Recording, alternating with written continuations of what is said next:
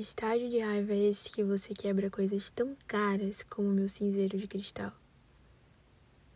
Que estágio de raiva é esse que você quebra outra pessoa todinha?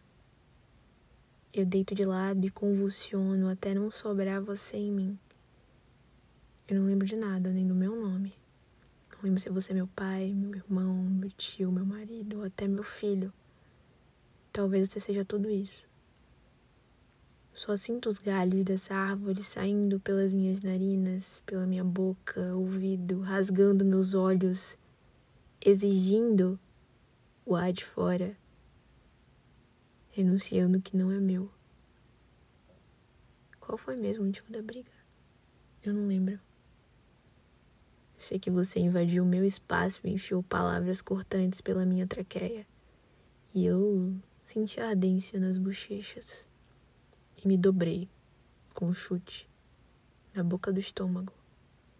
Seu bom senso se espatifou no chão, meu orgulho também. Ficaram lá misturados com os cacos de vidro das taças e xícaras. Pior bagunça que fizemos. Sem noção, sem juízo, sem jeito. Onomatopeia de grito. Não sou indiferente à dor. As dores. A você. Alguém é? Você seria?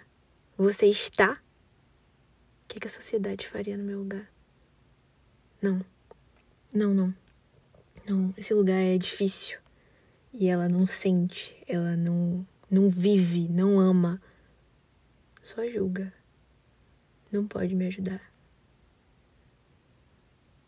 Então eu sigo triturada no chão da nossa sala de estar e no corredor, enquanto escorro dor por tudo que não te fiz e me varro para fora daqui. De mim, de você, de nós. Nós.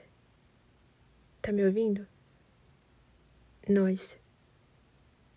Estamos cheios de nós cegos Torço para não virar número e com o esforço me contorço no fundo do seu poço. E lá me escondo do calor das respostas, me envolvendo com perguntas que são frias demais até para você. Onomatopeia de grito. Será que alguém ouve dessa vez?